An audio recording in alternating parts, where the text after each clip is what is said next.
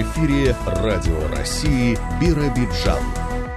8 часов 10 минут в областном центре. На календаре 29 декабря. Среда в студии Радио России Биробиджан. Ведущий программы Сергей Корнелевский. Звукорежиссер Ольга Соломатова. Мы приветствуем наших слушателей в студии прямого эфира. Всем доброго утра. В нашей программе «Новости региона» сюжет наших корреспондентов. Во второй половине часа очередная передача из рубрики АБВГД и КЖКХ. Ну а прямо сейчас новости.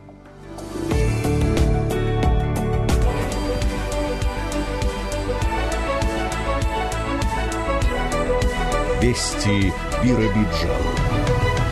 Почти 3 миллиарда рублей было выделено в текущем году из федерального бюджета на выполнение национальных проектов ЕАО. Среди муниципальных образований автономии лучшими в их реализации признаны Ленинский и Октябрьский районы. В то же время высокий процент неисполнения запланированных мероприятий отмечен в областном центре 42% и Облучинском районе 72%. Среди органов исполнительной власти проблемы с реализацией федеральных госпрограмм возникли у департаментов здравоохранения и автомобильных дорог и транспорта.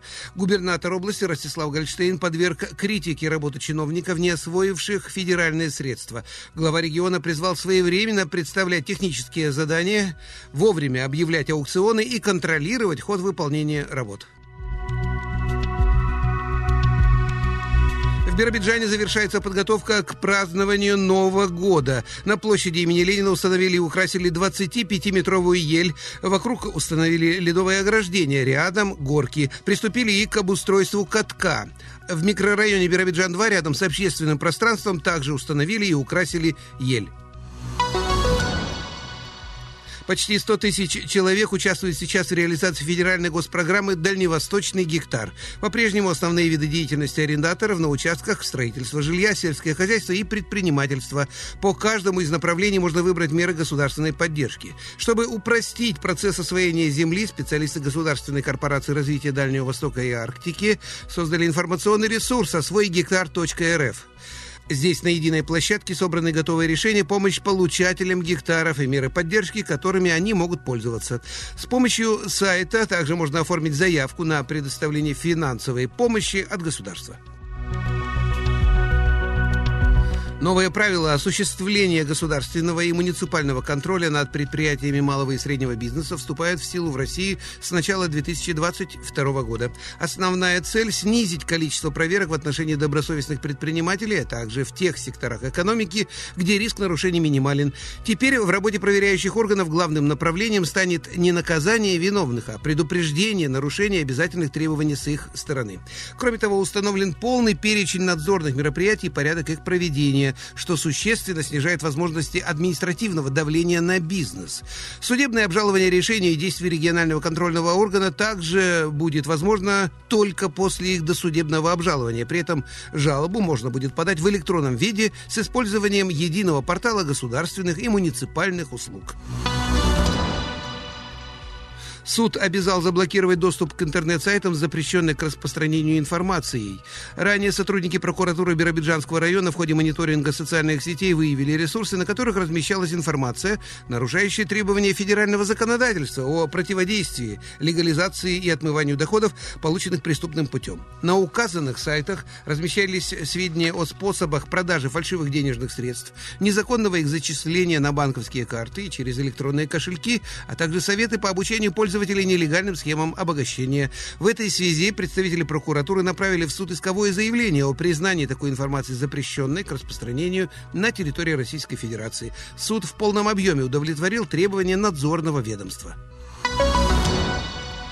вошла в сотню лучших в России. Юная жительница ЯО Юлия Петрова стала победительницей Всероссийского конкурса сочинений. Он проводится среди школьников уже 7 лет. От автономии на итоговый этап отправили 4 работы в разных возрастных категориях. Но только ученице Центра образования имени Пеллера удалось выбиться в лидеры. Всего за победу боролись авторы 300 работ из всех уголков России. До этого произведения прошли предварительные этапы – муниципальный и региональный. По итогам конкурса сочинение Юлии вошло в золотую сотню. Именно их и опубликовали в ежегодном издании. Награждение, как и положено, прошло на днях в Москве в одном из павильонов ВДНХ. Первый этап дальневосточного первенства по конькобежному спорту провели в Биробиджане. В рамках межрегиональных соревнований спортсменам предложили несколько дистанций – 500, 1000, полторы и 3000 метров. В борьбу вступили представители Забайкалья, Хабаровского края и автономии. В нашей команде отличились Святослава Дорошенко и Анастасия Нечаева. Причем Святослава стала абсолютно чемпионкой состязаний по итогам всех дисциплин.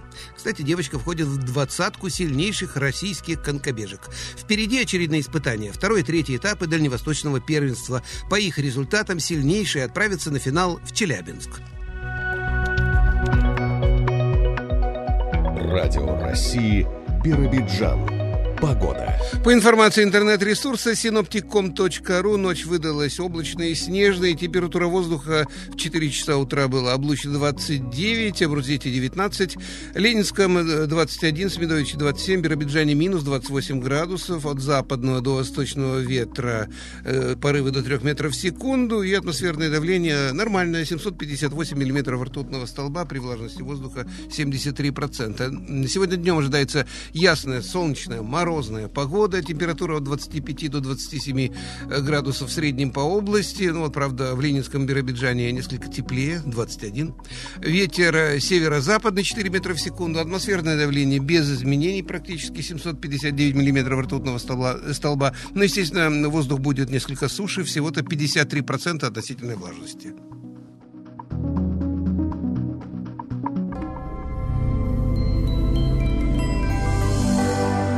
Прямая связь.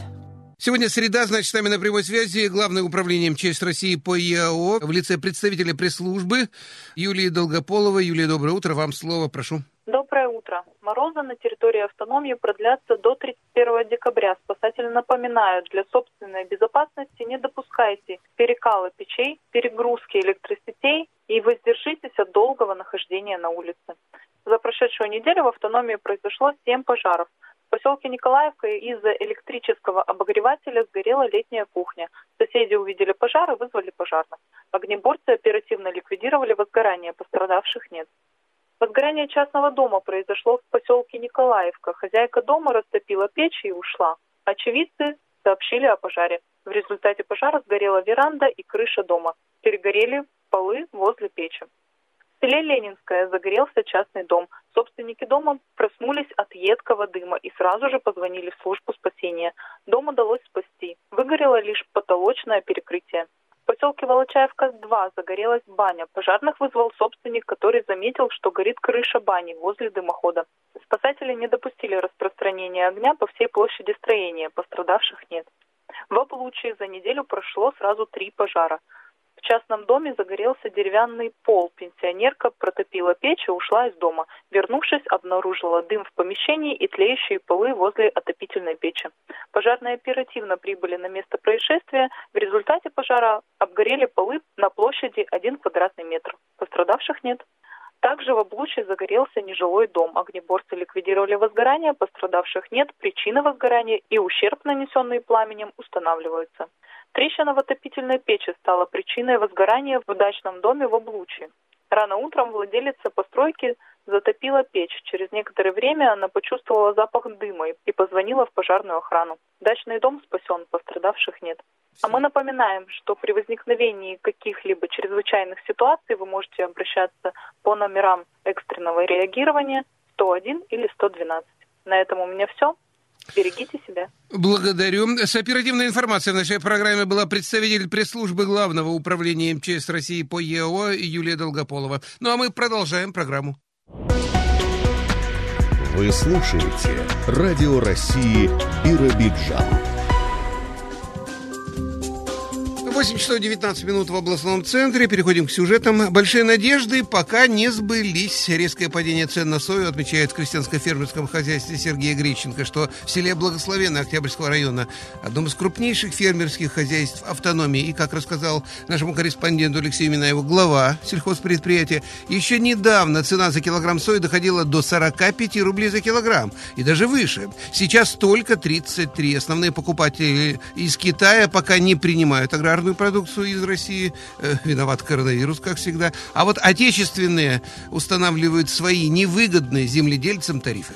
Этот год для нас вроде как удачный получился. Хорошо сою взяли, убрали. Но насчет реализации он какой-то невеселый в этом году получается. Рынка сбыта вроде как и есть, с другой стороны его и нету. Кому не обратишься, цена упала, денег нету.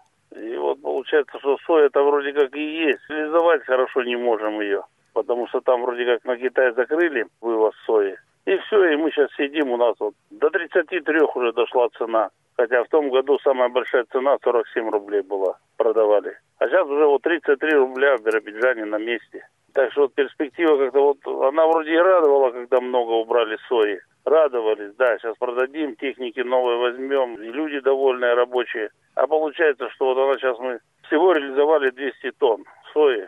И не можем больше, вот, ну, предлагает цену смешную, работали, гербициды дорогие, удобрения горючее, все дорогое, а нам дают такую цену смешную, все подорожало, а мы не можем реализовать по хорошей цене сою. То есть продали от силы 5-10% всего, даже меньше, наверное, да, Сергей Степанович? Да, ну мы где-то около трех тысяч убрали сои. Радовало, что технику новую обновим, здорово парк, хорошо хотели обновить. Вот единственное, удалось нам в лизинг взяли мы комбайн на гусеничном ходу, потому что у нас земля сыроватая.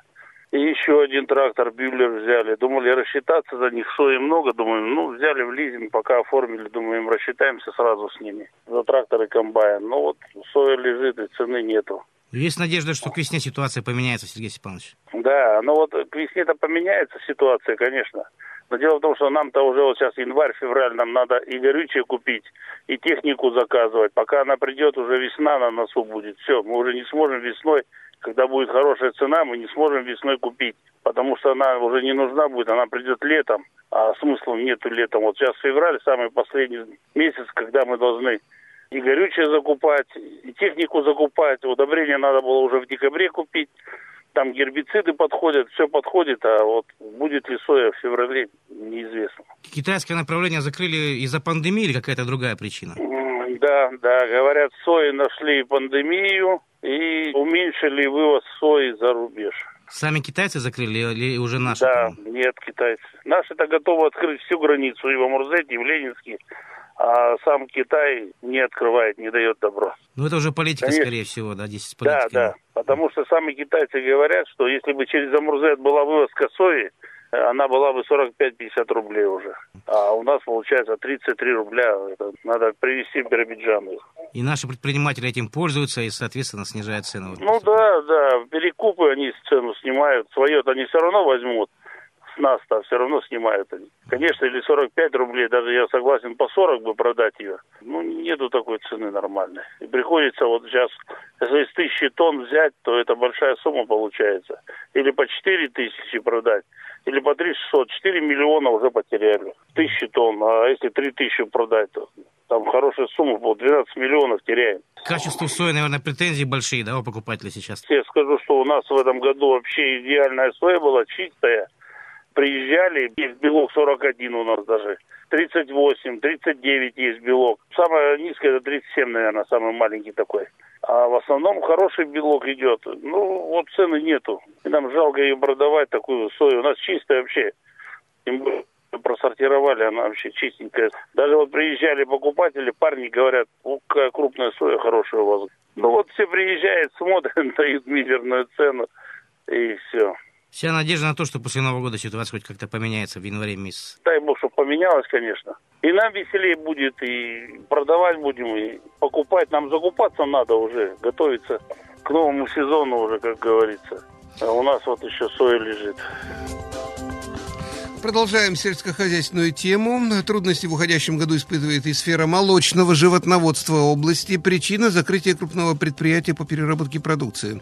Но решение проблемы есть, э, уверен заместитель председателя правительства ЯО Олег Ивакаев сократилось поголовье коров, э, реально доющих. У нас около шести с половиной тысяч дойных коров. В прошлом году 7 тысяч было, округленно я говорю. Связано с тем, что закрылся крупный переработчик э, молока, это Бибикос сыр, и он с лета перестал закупать у наших сельхозтоваропроизводителей молоко. Пришлось нам менять э, положение, так как мы каждый литр произведенного молока на нашей территории субсидировали 8 рублей на литр давали 60 копеек. Но это было в рамках только внутри областной программы.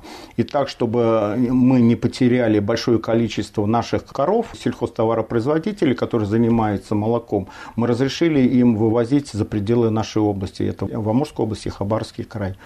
В связи с этим мы, конечно, понесли определенный урон нашим молокосдатчикам.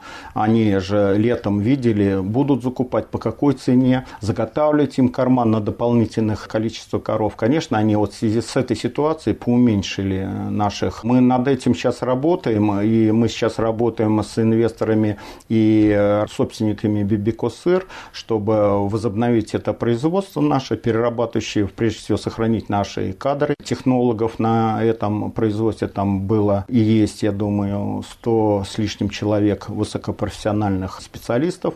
Поэтому ведем работу. В любом случае мы в области должны сделать или на этой базе, или вновь созданном предприятии мы будем работать по переработке пищевой. Это очень важная позиция. И эта позиция, она сегодня на контроле у губернатора Расила Фэнсовича именно в направлении переработки. Усиленно работаем с инвесторами ну, там есть тоже определенные моменты, которые мы должны доработать в рамках животноводства. Долгожданное событие для всех владельцев пасек в ЯО. Это хорошая новость из ну, э, в сельском хозяйстве и автономии. На днях депутаты областного парламента внесли ряд дополнений в областной закон о пчеловодстве, который был принят в окончательной третьей редакции. Таким образом, народные избранники ограничили вырубку медоносов, прежде всего это липа, в радиусе трех километров от пасек. Э, там было упоминание, что э, с термином не договорились, что такое развитое э, район район пчеловодства, но эту формулировку просто убрали, поэтому все пасеки у нас сейчас защищены. Комментирует председатель Союза пчеловодов ЯО, житель поселка Приамурский Валерий Шубакин. Конечно, пчеловоды очень рады принятием этого закона. Конечно, он немножечко поздновато, но в любом случае уж лучше поздно, чем никогда. Самое главное принять и еще попытаться восстановить, по крайней мере, те негативные последствия, которые были допущены до того, как медоносы вырубались без контроля на территории области. Сейчас худо-бедно мы понимаем, что радиусе трех километров вокруг пасек они будут, в общем-то, сохранены, и человек может не беспокоиться. Главное, чтобы этот закон заработал и работал, то есть обеспечился контроль со стороны органов, которые осуществляют контроль. Ну, так это очень-то очень-очень хорошее направление. Естественно, когда есть законопроект, в нем можно уже будет вносить и дополнения, и изменения, то есть это нормальный, хороший процесс пошел по крайней мере, нас устраивает на сегодняшний день, допустим, те 3 километра. Но ни для кого не секрет, пчеловоду, возможно, понадобится за год два-три участка тех же самых лесных. Но не дает здесь липа. Необходимо в другой район переехать, посмотреть. А оформление документов, конечно, очень долго и сложно. Поэтому хотелось бы все-таки уйти теперь дальше пути, выделить зону активного пчеловодства или промышленного пчеловодства. Можно называть его как хочешь, или так, или так. Там, где со основном у нас состоят медоносы, имеется в виду липа, и который является главным медоносом здесь на Дальнем Востоке, и вообще не только на Дальнем Востоке, а на территории Российской Федерации. Конечно, сохранение липа было великим-великим делом. Тем более, как мы уточнили и выяснили, процесс вырубки в лесах что осуществляется лесозаготовителем, очень маленький, 0,7% от всего вырубленной древесины. То есть он ничего не скажет, допустим, для заготовителей, для заготовителей леса, а для нас это, конечно, ну, вопрос жизни и смерти для пчеловодов. Ну, естественно, это и мед, это и для жителей. Чем будет больше меда, чем он будет доступнее для населения, чтобы не получилось так, что мы закупать мед будем, в общем-то, в Китае. То есть Дума отработала, в общем-то, в нужном направлении. Мы очень благодарны и признательны, что наши просьбы, наши предложения были услышаны, по крайней мере, в этом отношении отработали, и такой закон был принят. Главное, будем надеяться на то, что контроль будет обеспечен полностью, и мы порадуем наших жителей очень нормальным, хорошим медом, уже постараемся в этом году и далее. То есть пчеловодство опять получил толчок к развитию, потому что ни для кого не секрет, что многие просто опускают руки. Вот он есть стачок, то есть есть стационарная пасека, вокруг вырубили липу. Смысл держать, в общем-то, в этом стационаре нет. То есть уже бросают из стационара, уезжают, пытаются найти другое место. Тут, по крайней мере, будет гарантия. То есть можно будет и вкладывать деньги, в развитии пчеловодства. Ну и, естественно, и расширять и ассортимент, и количество добываемого меда. Тем более мед – это великолепный экспортный потенциал, по крайней мере, спрос он пользуется. У нас рядом огромный-огромный рынок – это Китайская Народная Республика, с которой можно договориться и по нормальной цене продавать мед. То есть к этому направлению тоже работаем. Когда обеспечим свое население, можно будет спокойно работать в этом направлении. Тут уже совершенно другие цены. И самое главное, что количество меда можно будет увеличить и наращивать. Но у нас в области основной медонос это липа, а других нет медоносов. Они не нуждаются в защите? Есть бархат, но бархат защищен, занесен в Красную книгу. Когда рассматривался закон, мы просили внести запрещенную вырубки древесину и липу. Но, к сожалению, здесь законодатель нас не послушал, по крайней мере, стал на сторону лесозаготовителей. Хотя еще подчеркну, там все 0,7% заготовленной древесины. Они ничего не потеряли. Но а для пчеловодства это был бы, конечно, хороший, великолепный повод. Ну, по крайней мере, приняли такой закон. Мы согласны и с этим. Мы будем дальше работать в этом направлении. Есть другие еще медоносы у нас, которые не столь существенны, потому что основной медонос все-таки это липа. Там есть еще у нас верба, черемуха мака, тот же самый клен. Так-то есть медоносы. Они кратковременно цветут, и весенние они больше. А вот летние медоносы и самый ценный медонос, который ценится, в общем-то, и мед, который ценится, это мед липы. Поэтому, конечно, мы основной упор пчеловодства делать на липе. Не будет липы, конечно, пчеловодство, оно все будет сворачиваться, оно будет примерно такая же, как и уровне средней полосы, где больше растений берут, и, конечно, таких приносов и такого количества меда просто-напросто не будет. Ну, пчеловодство на Дальнем Востоке это скорее не бизнес, а смысл жизни, да, стиль жизни, как удовольствие, может быть, да, хобби, скорее так, да, наверное, Валерий Алексеевич? Да, я бы даже не сказал, что все-таки хобби. Да, для многих хобби, допустим, как и для меня, потому что я пенсионер, отработал, у меня нормальная пенсия. Но отец у меня занимался пчеловодством, хотя тоже был замредактор областной газеты, ему это не нужно было абсолютно. Ну и мне вроде командир самолета, командир эскадрильи, командир авиационного подразделения. Но это удовольствие, оно уже вошло как рыбалка, как охота, я его не могу бросить, хотя вроде бы необходимости нет. Но я с удовольствием этим делом занимался и буду заниматься. Но есть у нас и кроме таежные поселки, для которых это именно выживание, просто выживание, потому что другой работы во многих таежных поселках нет. И пчеловодство, в принципе, обеспечило довольно-таки неплохую прибавку в свое время именно в бюджет семьи. И, конечно, терять его крайне бы не хотелось. И, естественно, если они его потеряют, то есть не будет либо не будет пчеловодства, другой работы ты не найдешь на периферии. Очень печально. Уезжать, бросать насиженных, где работать, это получается, что мы не поддерживаем политику, которую проводит и правительство, и государство. То есть необходимо развивать и сельские территории, и, в общем, наш район, и Дальний Восток, а мы просто-напросто будем вынуждать, чтобы люди бросали, уезжали куда-то в сторону. Конечно, это, я считаю, неправильно. Поэтому закон своевременный, очень нужный, крайне нужный, необходимый, но нуждаются корректировки, доработки. Я думаю, в этом направлении уже будем работать, здесь уже намного проще. Главное, что он есть. Валерий Алексеевич, вот аномальные холода сейчас, повлияет ли это как-то негативно вот на сезон, на ваш взгляд, вот весной, например? Тут получается главное самое, как он на медоносы скажется. Обычно вот эти большие морозы не скажутся сильно отрицательно, по крайней мере, на медоносы. Ну, сказалось очень засушливое лето. В принципе, закладывается на следующий год липа, допустим, оно закладывается накануне, в предыдущем году. Если много влаги, то есть подготавливается, как бы сказать, не почва, но, по крайней мере, силы, которые необходимы для того, чтобы медоносы цвели хорошо. Поэтому, если, как в прошлом году было очень довольно-таки влаги маловато, в этом году это может аукнуться, что не сильно, в общем-то, медоносы дадут. Но, по крайней мере, в любом случае, я считаю, что будет неплохо. По пчелам, по самим. В основном пчелы у нас тут на территории области зимуют в амшанниках. Очень редко кто оставляет его на улице, рискует, по крайней мере, оставлять. У кого получается хорошо, у кого не очень. Но основном амшанники. В амшанниках как-то не сказывается, как вы понимаете, температура на улице. Там зачастую есть электроподогрев, то есть подогревается автомат включения, то поддерживается температура 0 плюс 5 градусов. Это наиболее оптимальная температура для зимовки пчел. Тогда они выходят сильными, мощными. Поэтому в этом отношении я думаю, что не должно сказаться вот эта слишком морозная зима на пчеловодство в этом году. То есть на следующий год. В этом году уже мы заканчиваем. Спасибо большое. Всего хорошего, Алексей. С Новым годом, с наступающим вас. Спасибо, спасибо. И всех пчеловодов, и все население области с наступающим Новым годом. Счастья, здоровья самое главное. Радио России Биробиджан. Ну, теперь рождественская страничка в нашем эфире. Делегация нашей области приняла участие в Амурском региональном этапе рождественских чтений. О поездке и мероприятиях э, нашему корреспонденту Жанне Пановой рассказывает заместитель руководителя проекта казачьих игр «Атаманец» Анна Еренкова. Так получилось в этом году, что мы стали участниками регионального этапа юбилейных 30-х международных рождественских образовательных чтений, которые прошли в Амурском казачьем колледже в селе Константиновка Амурской области. Выехали туда настоятелем Свято-Никольского казачьего храма Иереем Георгием Борисовым по благословению нашего архиепископа и с казаком Яковом Бахрамановичем Маманазаровым, руководителем иконописного класса Павлом Павловичем Пушкаревым и двумя казачатами, которые по итогам четвертых межрегиональных игр «Атаманец» показали хорошие знания по истории, традициям казачества и нашей области. Анна Владимировна, какое же участие было представителей нашего региона? Иван Малышок, воспитанник казачьего класса прихода Свято-Никольского казачьего храма, подготовил интересный доклад на тему Петр I и казаки. Иван сам подбирал материал, понравился очень этот доклад, он живой, была прожита буквально каждая, наверное, страничка истории и тема юбилейных чтений посвящена Петру Первому. Иван преподнес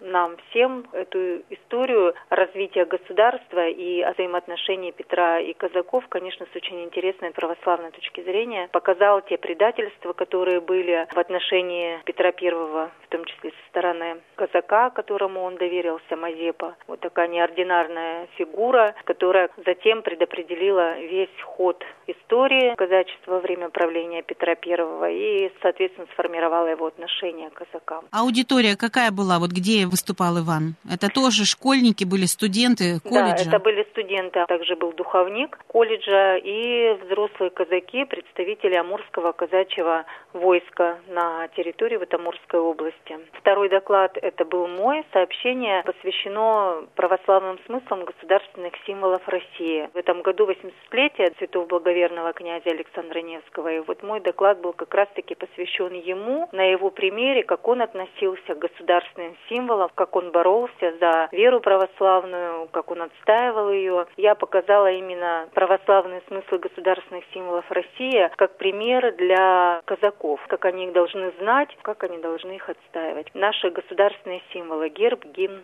и флаг. Анна Владимировна, а что интересного вы услышали на чтениях из выступлений тех, кто в Амурской области живет, и, может быть, что-то такое привезли к нам на территорию, какой-то опыт будете использовать теперь? Конечно, мы вдохновились и от выступлений ребят, порадовались тому, что Амурский казачий колледж эти традиции развивает, чтение образовательных. Выступали как первокурсники, так и третьекурсники. И, конечно, было много информации, которую мы теперь почитаем более внимательно и на занятиях воскресной школы изучим. И отец Георгий живо реагировал на каждое выступление ребенка. Такой вот живой опыт, конечно, общения мы получили. Выступали замечательные педагоги и преподаватели литературы этого колледжа. Показала взаимодействие Петра Первого и казаков через замечательный роман Толстого «Петр Первый». Вот. И, конечно, все мы поняли, что нужно его, несмотря на то, что читали в ходе школьной программы, но захотелось его посмотреть именно вот уже как взрослым людям. И наши казачата тоже, услышав, как педагог рассказывает,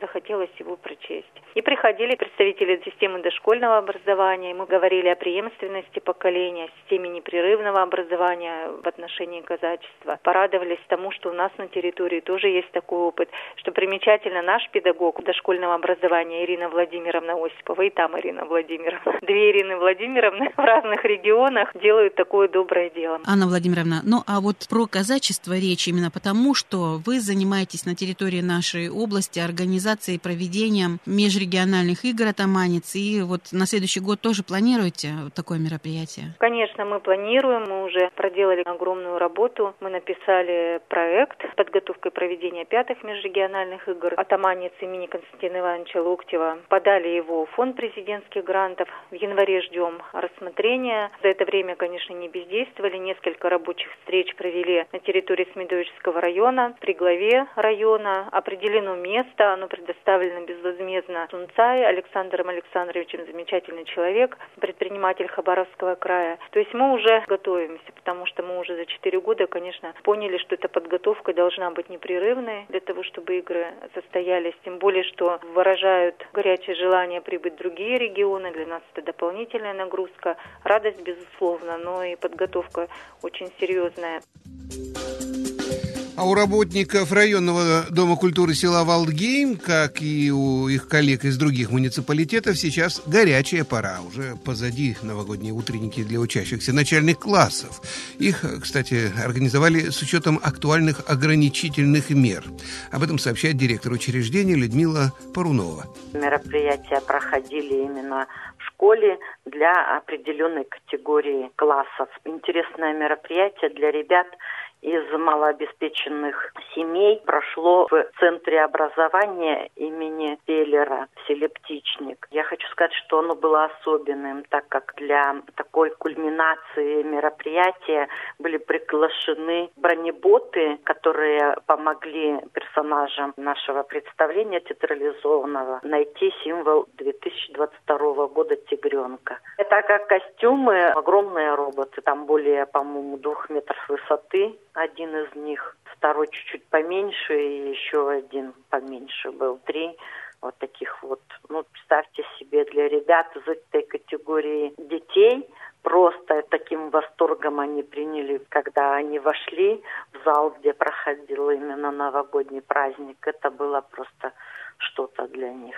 Ну и ребята в конце праздника, естественно, получили подарки. Мы планируем организовать работу также для школьников в пределах рождественских праздников 4, 5, 6 января. И также у нас будут проходить мероприятия для участников клубных формирований. Это традиционное мероприятие, связанное с празднованием Рождества. Хочется от души поздравить всех жителей Биробиджанского муниципального района с наступающим Новым годом и Рождеством, пожелать всем крепкого здоровья, благополучия, успехов, побольше радостных и приятных мгновений. А еще на этой неделе проходят последние репетиции. Рождественский спектакль готовят в клубе юного кукловода Би-Бабо. А выступление будет уже в январе в рамках праздничной программы, которая состоится в Биробиджанском центре детской и юношеской книги. Подробности Жанне Пановой сообщает руководитель творческого коллектива, библиотекарь Людмила Чичикина участники клуба, а это гимназия номер один, и лицея 23 ставит спектакль «Светлый праздник Рождества» о том, как бабушка испекла колобок. И этот колобок, когда узнал, что он рождественский, покатился. И кого он встречал? Это зайчика, лису, мышат. И всех спрашивал, что такое Рождество. И каждый ему рассказывал. И вот тогда, когда пришли они к Барбосу все вместе, и Барбос рассказал о том, что за праздник. И им даже представилось видение, что волхвы пришли, первые увидели рождение Христа. Пастухи были, и ангел, и колобок. Очень рад был, что он рождественский, что он будет на радость всем. Но бабушка сказала, мы тебя есть не будем, ты будешь с нами вместе пить чай. А я других напеку пирогов, поэтому все были довольны. Колобка не съели. Людмила Васильевна, а где вы, когда будете показывать вот это представление? Спектакль мы будем показывать 5 января в 12 часов в Центре детской и юношеской книги. Программа будет называться у нас «Мгновение Рождества». И рассказывается вот о том, откуда произошел этот праздник. Обязательно покажем мультфильмы, которые психологически настроят детей на такую волну о том, что надо помогать, что именно это праздник, о том, что должна быть любовь, взаимовыручка. И, конечно же, игры развлечения обязательно будут, и подарки. Для того, чтобы вот этот спектакль подготовить, пришлось какие-то куклы обновлять или что-то приобретать для декорации? Ну, конечно, наш кукольный клуб Бебабо имеет в арсенале очень много кукол. Единственное, что нам требовалось, это одежда. Мы подобрали и переодели свои кукол. Но надо сказать, что этот спектакль мы работаем перчаточными куклами. 30-го последняя репетиция будет. И 5 числа они утром приходят, мы один раз репетируем и показываем спектакль концу декабря завершились в нашем регионе два тура игр ночной хоккейной лиги. О промежуточных итогах и продолжении сезона игр 21-22 э, годов Жанна Панова узнала у председателя областной федерации хоккея Эдуарда Клеймана. Команды сыграли по два полных круга в обоих дивизионах, и в любителей 40 плюс, и в Лиге Надежды 18 плюс. Вырисовываются у нас уже лидеры. В 40 плюс у нас вообще активная очень идет упорная борьба. Три команды по 8 очков. Арсенал на первом месте, потом Октан и Альтаир за ними. А Легион без очков вообще идет То есть, можно сказать, такая интрига. Между собой команды играют в ничью, уже по второму кругу. Интересный очень ход событий. В Лиге Надежды чуть-чуть по-другому. У нас Николаевский Феникс на первом месте расположился с 11 очками. За ним Стройсервис отстает на 2 очка. Тройку лидеров замыкает Тавгай с четырьмя очками. Ну и у МВД команда пока тоже в этом году аутсайдеры идут без очков абсолютно. Ну, если учесть, что еще впереди три полных круга у всех команд у обоих дивизионов, то еще с легкостью все может поменяться. Ждем результатов и интересных матчей. Ну что ж, картина действительно такая интригующая вырисовывается. Эдуард Фреймович. Да, самый главный дивизион у нас 40 плюс дает основанием, грубо говоря, делать ставки на кого угодно, потому что мы не знаем, кто из этих команд выйдет вперед. Судя по очкам у тройки лидеров, интересно что-либо прогнозировать. Сдаваться никто не хочет. А когда же следующие матчи будут проходить? Ближайшие матчи вот 40 плюс 4 января стартует. В 11 часов сыграют Альтаир с Легионом на арене Победа. Октан с Арсеналом в 16.00. То есть Новобурейский арсенал приедет в Биробиджан. Ну, там уже далее игры пошли 8 января, 9, 15 и так далее. В дивизионе 18 плюс Лига Надежды тоже игры начинаются 4 января. Сыграет Николаевский Феникс со стройсервисом в Хабаровске на краевом центре хоккея Амур 14.00. Ну и 4 января ОМВД сыграет с Тавгаем в Биробиджане на ледовой арене Победа. Также, соответственно, игры пойдут 8 9 Вот эти новогодние рождественские каникулы будут активно задействованы радоваться, потому что Конечно, у многих у нас, выходные. Да, арена будет жить, можно сказать, полной спортивной жизнью. Единственное, что отмечаем, Эдуард Фреймович, ведь пока еще зрителей не допускают на крытые катки. Вот только уличные да, соревнования да, там да, возможно со зрителями. К сожалению, так. Ну, мы этому довольны. То, что можно проводить соревнования. Ну, конечно. То есть у нас ограничений нет, только спортсмены входят по QR-коду. Получается, все с прививками, вот как вы планировали к началу декабря, чтобы команды в полном сборе могли участвовать конечно, в продолжении конечно, игр? у нас, естественно, на арену люди не могут зайти даже без QR-кода. То есть получил QR-код, либо сертификат о вакцинации и проходит. Спасибо за эту информацию. Будем следить за тем, как развиваются события. Эдуард Фреймович, вас с наступающим Новым годом. Всего доброго.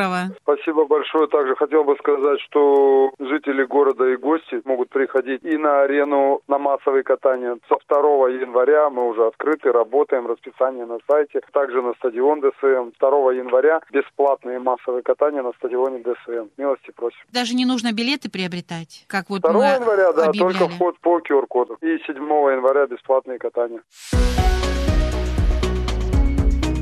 Радио России Биробиджан.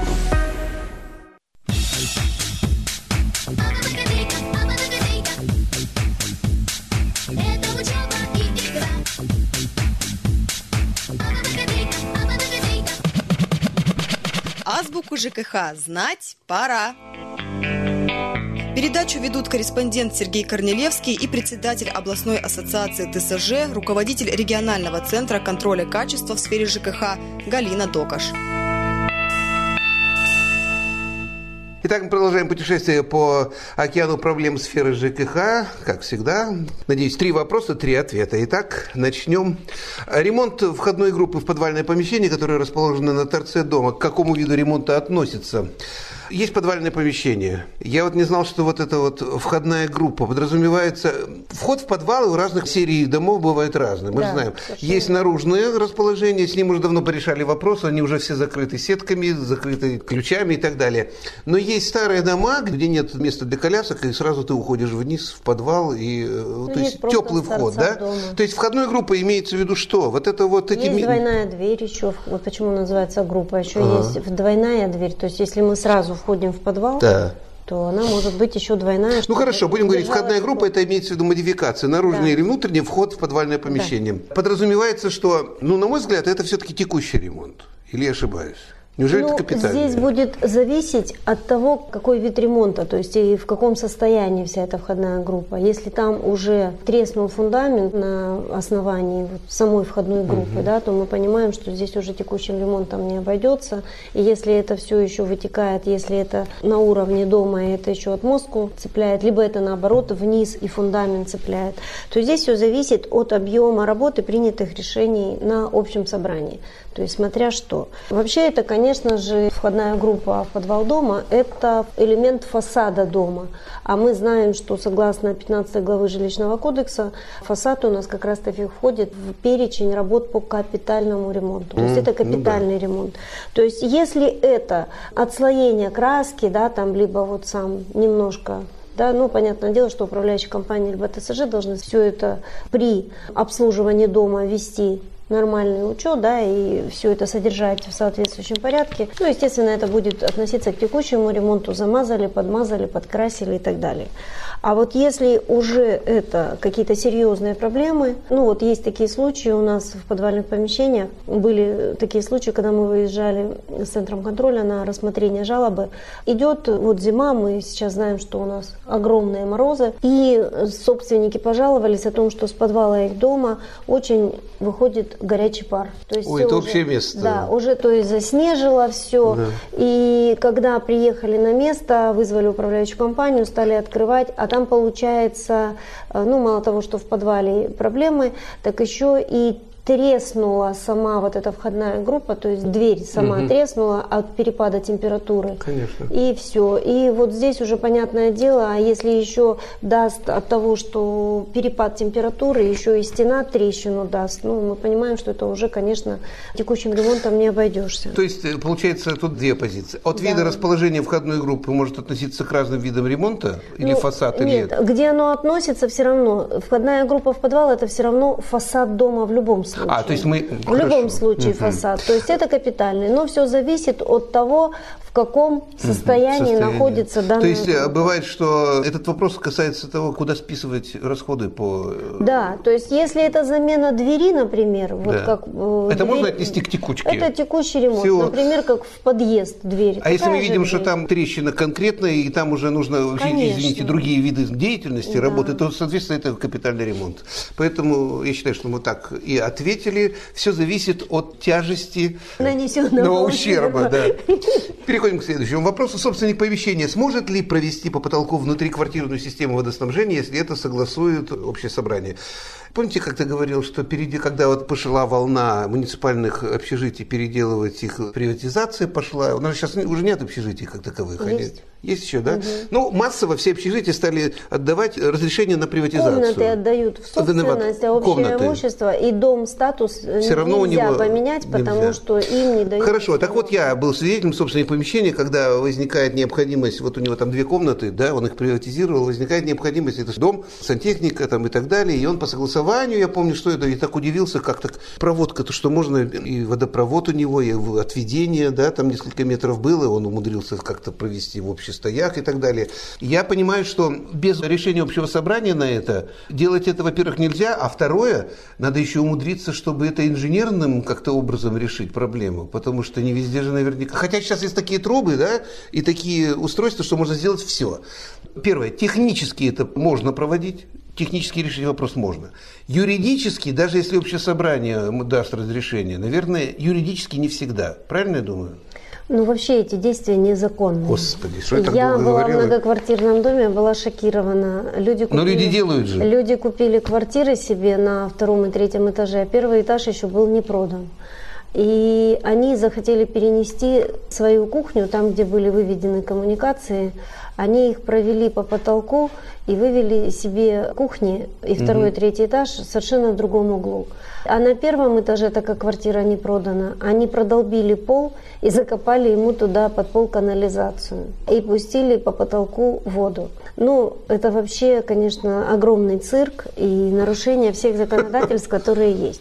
Так вот, вообще такие действия незаконные. У нас с вами есть технический паспорт дома со всеми коммуникациями.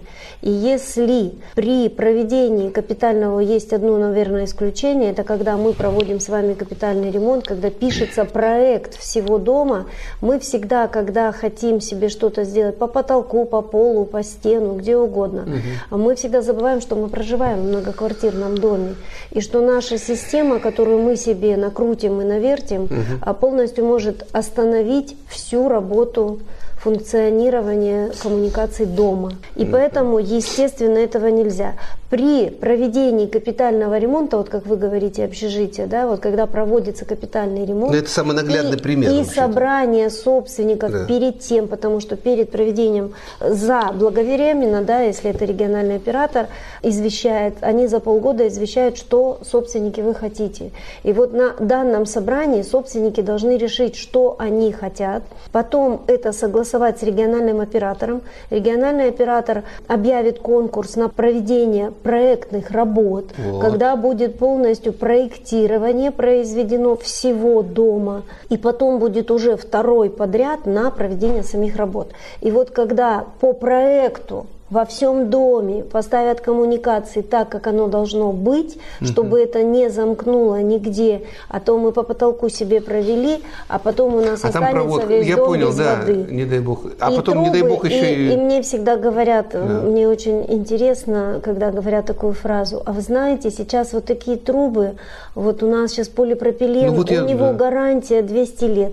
Вы знаете, когда мы уходили с металла и появился метапол, помните? когда мы было. Метаполом все и говорили, вау, это так хорошо, это все, а у них срок годности в 7 лет. И вот когда этот метапол понаставили многоквартирные дома, и они начали друг друга Трещать. через 5 лет топить, просто топить, эти трубы стали лопаться, и все с верхнего этажа по нижний стали друг друга топить, это просто страшно. И второй, вот я всегда задаю вопрос, а покажите мне хоть один дом в России, где полипропилен простоял 50 лет. Я Ну, бы просто во-первых, хотела это увидеть. Новейшая история России только 30 лет, во-первых. Вот. Поэтому это все, что новое, мы знаем. Вот когда был ГОСТ, и когда отвечали это всеми своими А. ГОСТами качества, то на сегодняшний день, ну вот я не верю, что полипропилен прослужит 50 лет. Я сделаю отступление маленькое. Вчера смотрел, отремонтировали дом, э, ему сто лет уже фактически, совсем скоро будет, наркомпроса, по-моему, или наркомтяжа, не знаю, сейчас надо посмотреть, уточнить. В общем, дом, который был построен в идеологии э, общежития, первые советские эти пентхаузы в нескольких уровнях. И этот дом, я знаю, как он выглядел, его жутко, его ходили, надо снести. Потом сказали, что это памятник. Я к чему говорю, что сейчас там дорогие квартиры по 27 миллионов. Воссоздали один к одному, отремонтировали. Но я обратил внимание, там идет реклама и все.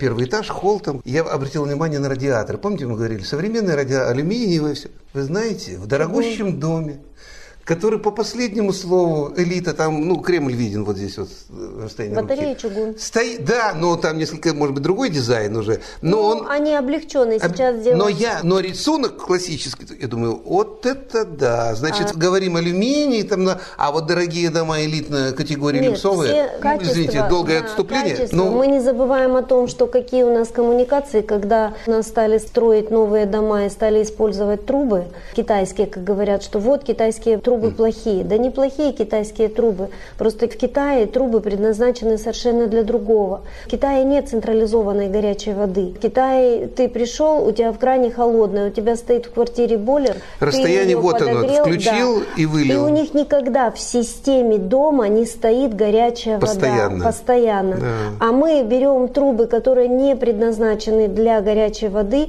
устанавливаем им все в доме, запускаем кипятошную воду, и через два, даже меньше лет, все это А, приходит э, в у негодность. нас приграничный город здесь, Тунзян. Я отлично помню, что вот последний раз, в котором мы были, там года 3-4 назад, да, и нам товарищ из мэрии, администрация говорила, вот там строится у нас ТЭЦ, и мы решили все-таки, у них есть такое сейчас направление, по советскому образцу, наверное, будем централизованно снабжать. То есть эта проблема они столкнутся еще, я так думаю. Ну, по крайней мере, в нашем приграничном городе Ну, Тунзян. китайцы очень мобильные, и поверьте, они добавят в Ну, придумают, эту трубу да. вовнутрь ту оцинковку, которая не будет влиять на качество горячей воды и, и не на будет так саму ее трубу, окислять. несущую способность Да. самой конструкции. Да. Так, э, ну мы перейдем к внутрироссийским делам. Итак, мы ответили, я думаю, на вопрос, что Да, то есть если это проектом дома, Да. не квартиры, а дома не предусмотрено, или изменениями считается в проект, если не предусмотрено, то есть есть проект, в него внесут изменения. дома. Если в проект дома проект внесут дома. изменения. Да, да. Это не то, что проект мы на квартиру себе построили, вот трубы там попоменяли, Угу, что понял. хотели, сделали. Вот. То тогда, в принципе, ради бога, делайте. То есть, если мы, у нас спрашивают, может ли провести по потолку внутриквартирную систему, даже если это согласует общее собрание, мы говорим без проекта, без... То есть собрание здесь будет, Вообще- скорее всего, оспоримое. да. Все. На сегодня мы уже вышли за временные рамки. Но зато какой получился экскурс в технологические особенности нашего южного соседа. Я думаю, на этом все. Всех с Новым годом. Я думаю, что в следующем году проблем будет меньше, а интересных вопросов будет больше. До встречи. Всего доброго. Передачу провели ведущий Сергей Корнелевский и председатель областной ассоциации ТСЖ, руководитель регионального центра контроля качества в сфере ЖКХ Галина Докаш. Телефон центра 2 24 71. Утренняя программа подошла к концу. Сегодня в 14.30 вас ожидает сюжет наших корреспондентов, новости региона, очередная передача из рубрик «Волочаевские дни» и «Мамы Лошин. Родная речь». Для вас работали звукорежиссер Ольга Соломатова, ведущий программы Сергей Корнелевский. Всего доброго, до встречи в эфире.